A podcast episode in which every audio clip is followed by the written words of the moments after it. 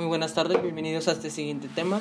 Es del eh, este es el capítulo número uno de la parte eh, de la quinta parte de su libro de texto. Este tema se titula eh, Dios nos perdona. Dios perdona, perdón, se, titula Dios perdona al que se arrepiente. Bien. Ahora, inicialmente la semana pasada estábamos, habíamos comentado el hecho de que el pecado viene o se genera el pecado a través eh, de una herida, a través de lo que sucede eh, en un principio. desde el principio, eh, nuestros padres, Adán y, Adán y Eva, ellos renuncian a la identidad que Dios les había dado y al renunciar pierden esas herramientas o es, esas, esas herramientas para poder combatir, para poder plantarle cara ante la tentación, ante la tentación del demonio. Lo que genera que ellos lleguen a un punto, o un, sí, lleguen al punto de desobedecer a Dios. Esta desobediencia genera que, porque gracias o por culpa de Adán y Eva, entre el pecado, entre la muerte en el ser humano. Ah, Juan Pablo San Pablo nos comenta en una de las cartas, en una de las cartas a los romanos, que a raíz de este pecado, a raíz de esta desobediencia, entra el pecado, entra lo que es el pecado a la humanidad y la humanidad viene, empieza a tener esa afinidad con lo que es la maldad, con lo que es el pecado. A raíz de esto es donde viene el desequilibrio eh, humano, el desequilibrio mental. ¿A qué yo me refiero? A con desequilibrio. Bueno, quizás nosotros como seres humanos, dentro de nuestro corazón, hay nobleza y hay amor. Recordemos, no existe hombres ni mujeres malos, solo hombres y mujeres heridos, que en sus heridas, eh, que en sus heridas, eh, Lucifer, Satanás, se aprovecha de ellas para tentarlos y inducirlos a cometer pecado e incluso estos pecados se pueden llegar a convertir en delitos, acciones malas. Son hombres heridos que cometen, que por sus heridas y por, por sus heridas sí, se pierden y empiezan a cometer acciones que se convierten en, algún, en cierto momento en delitos. Bueno, y esto es a raíz de ese desorden, de ese desequilibrio que tenemos.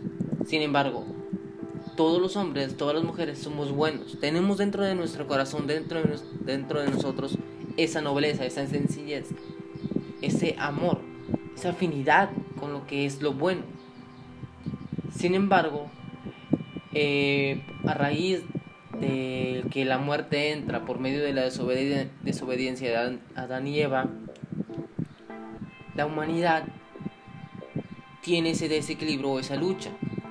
San Pablo nos dice, yo no hago lo que quiero, no hago lo que yo quisiera, lo que amo, sino actúo y me comporto como conforme a lo que yo aborrezco. Recordemos que San Pablo era, era de aquellos era ese hombre que en sus inicios perseguía a los cristianos, a los católicos, a los apóstoles, a todos quien creían en Cristo. Los perseguía y los mataba. Llegó un momento donde Dios interviene, Jesús, Jesús interviene y le dice Pablo, Juan Pablo, San Pablo, ¿por qué me persigues?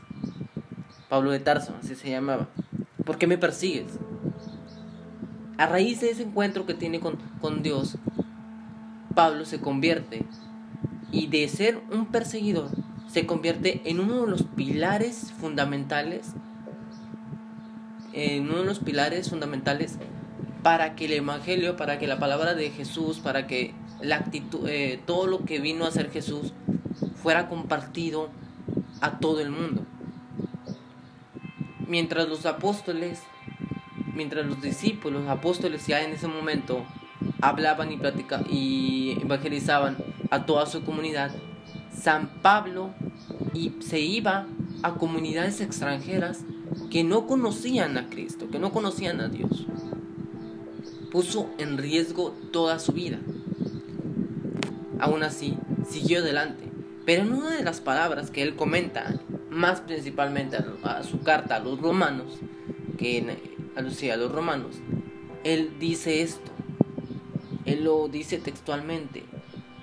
No hago lo que quiero, sino hago lo que aborrezco. Y esto es a raíz de esa afinidad que tenemos o ese desequilibrio.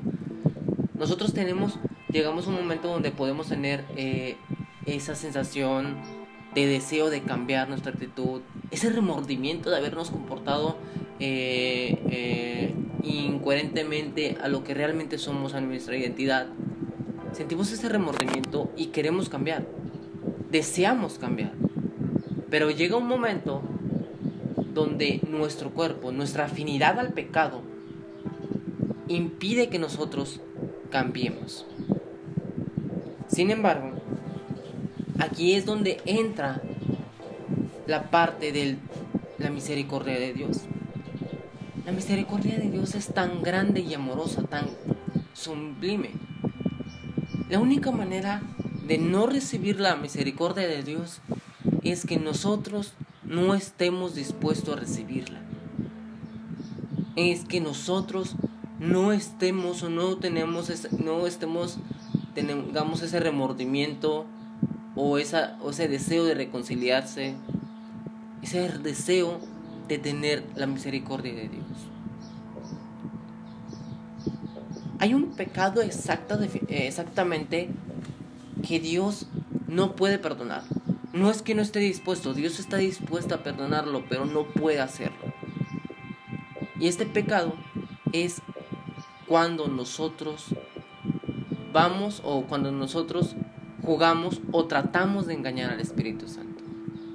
Hoy en día, la manera más fácil de engañar al Espíritu Santo es hacerle creer que vamos a cambiar o hacerle ver o más que nada no valorar lo que realmente hay dentro de una dentro de lo que es en los sacramentos.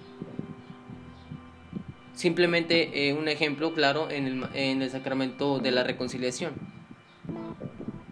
Ir y confesarte sin tener ese remordimiento, sin tener ese deseo de cambiar, ese deseo de reconciliarte, es una manera muy grande de caer, de jugar con el Espíritu Santo, porque estás jugando con fuego, estás jugando, estás tratando de engañar al Espíritu Santo.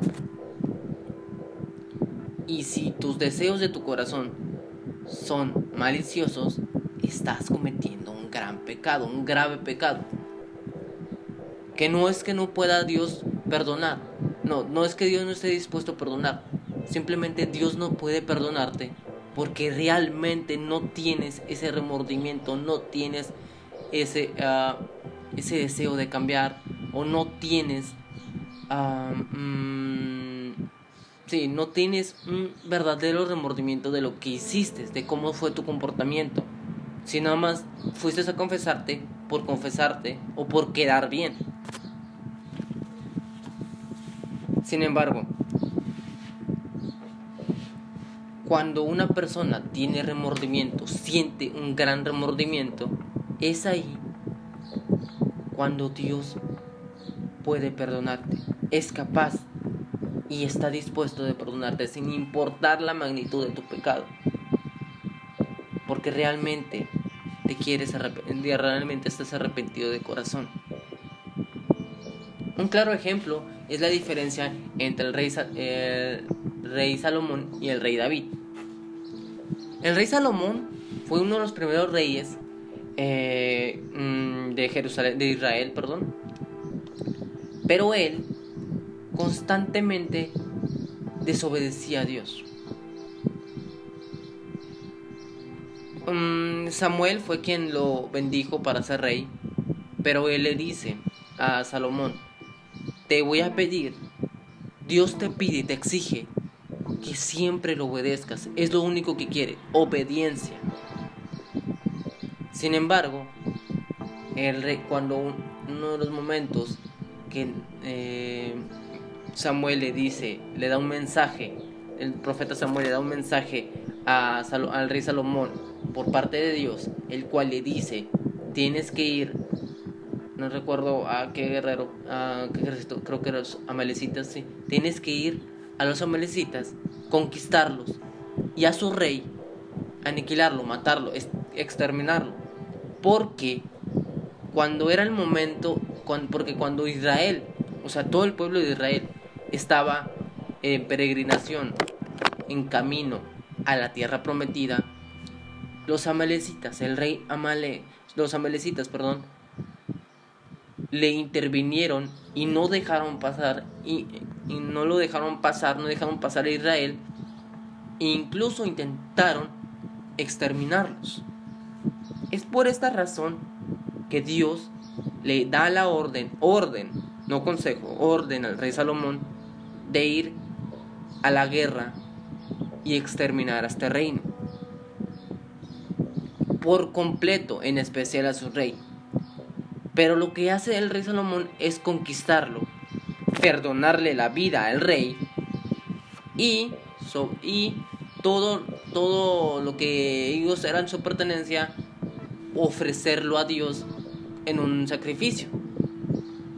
Sin embargo, no fue, no fue obediente a las instrucciones claras de Dios. Dios no quería un sacrificio, Dios quería que lo obedeciera, Dios quería que lo exterminara, que mataran al rey.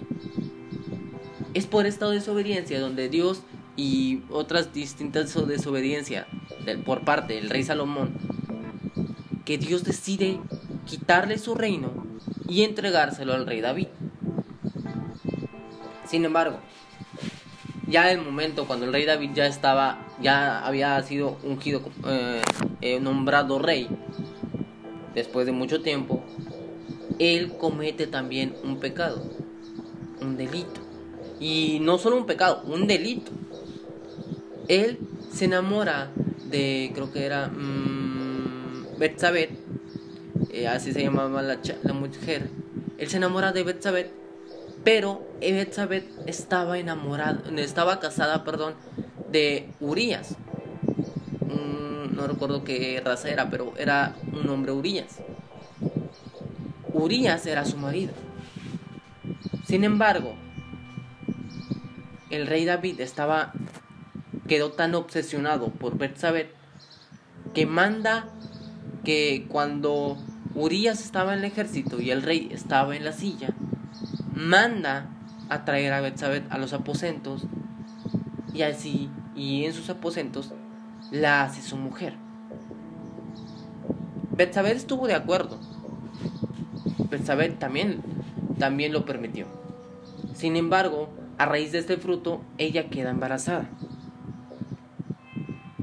Y a esto, y al enterarse el rey David de esto, él manda a traer a Urias y le, y le pide que se quede en su casa, que pase la noche con su mujer, para, para fingir o para maquillar la acción que había cometido anteriormente. Pero Urias no obedece al rey, diciendo, ¿cómo es posible que yo, siendo, eh, siendo yo un guerrero y estando en guerra, vaya con mi mujer y Mm, y esté con ella cuando mis demás compañeros están en guerra. Yo no puedo dormir a gusto. El, eh, Urias no, estaba, no podía dormir a gusto, no podía pasar la noche a gusto. Por tanto, lo que hace Urias es quedarse, pasar la noche a las afueras, a la puerta del reino, del rey David, a la puerta de lo que es el palacio.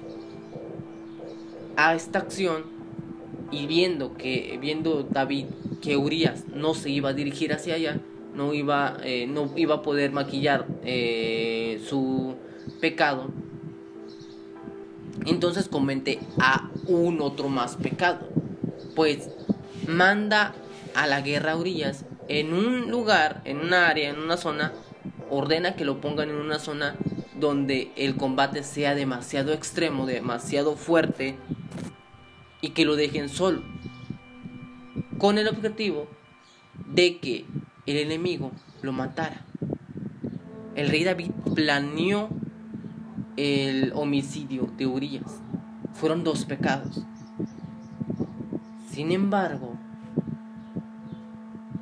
cuando el profeta Natán se presenta ante el rey David y le dice totalmente, le reclama, le da el mensaje de Dios donde él le reclama su actitud, el comportamiento, reprocha por completo su comportamiento.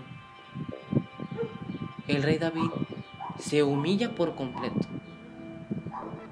Él pudo, él siendo rey, pudo haber eh, tratado de matar a Natán, al profeta Natán, por un ultraje. Sin embargo, el rey David, al enterarse y ver realmente su actitud, su comportamiento, y viendo que la relación de Dios que tenía, con esa gran amistad que tenía con Dios, ya se había roto, roto por su actitud, él se humilla y pide la misericordia de Dios. Algo que también hizo el, profeta, el rey Salomón. El rey Saúl, perdón. El rey Saúl pidió también la misericordia de Dios. La diferencia entre estos dos estaba en su intención, en su corazón. En realidad el rey Saúl no estaba arrepentido cuando pidió la misericordia de Dios. Él temía de que Dios le quitara su reino. Por eso se humilló. Pero al rey David no temía porque Dios le quitara su reino. Él estaba arrepentido por haber destrozado esa relación tan, de amistad tan grande que tenía con Dios. A él, ya, en ese momento no le importaba su poder, su reino, no, no le importaba nada.